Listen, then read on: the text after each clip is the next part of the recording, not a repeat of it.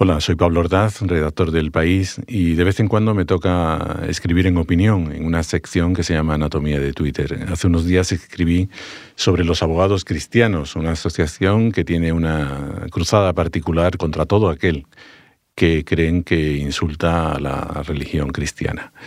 El artículo se llama Carta a los abogados cristianos. He sabido por Twitter, ese infierno en la tierra, que andan ustedes muy atareados con su cruzada contra los infieles y que su próximo objeto es conseguir que los cómicos de TV3 que hicieron una parodia de la Virgen del Rocío agachen la cerviz, pidan perdón, se arrepientan, hagan propósito de enmienda y sobre todo paguen la penitencia que les impongan los jueces. Ya les adelanto que lo tienen difícil. La primera razón es de puro sentido común. La parodia es mala, no tiene gracia, utiliza un lenguaje chabacano y soez.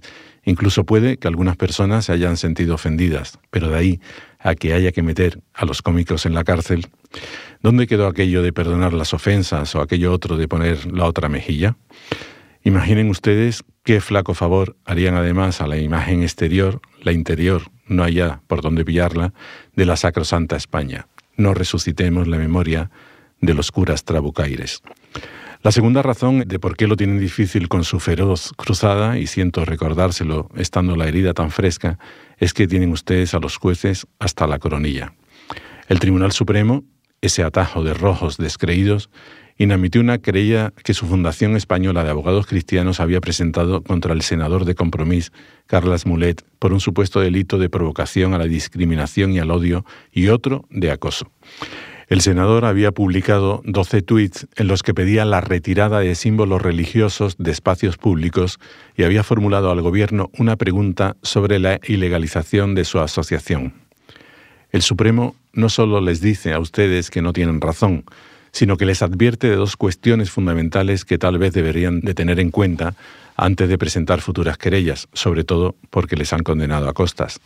Dice el alto tribunal que el artículo 510 del Código Penal delito de provocación a la discriminación y al odio, no puede extenderse a las expresiones o a las ideas que simplemente molesten, cuestionen, contradigan, menosprecien, nieguen o ridiculicen las ideas o expresiones de un grupo antagónico al emisor.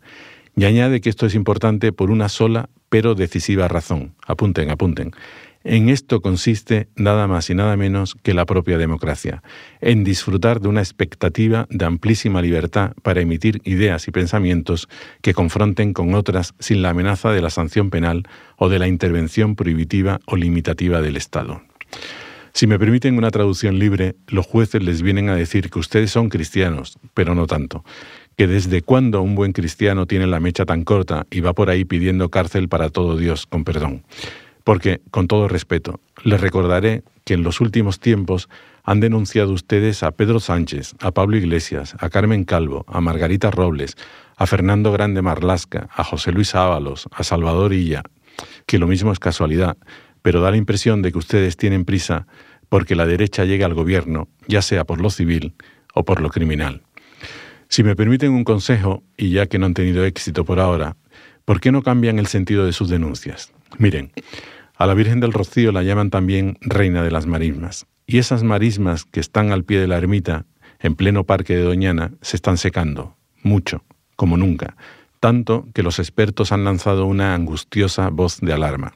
Si quieren buscar a los culpables de que la Virgen esté a punto de quedarse sin casa, lean la encíclica Alabado seas del Papa Francisco.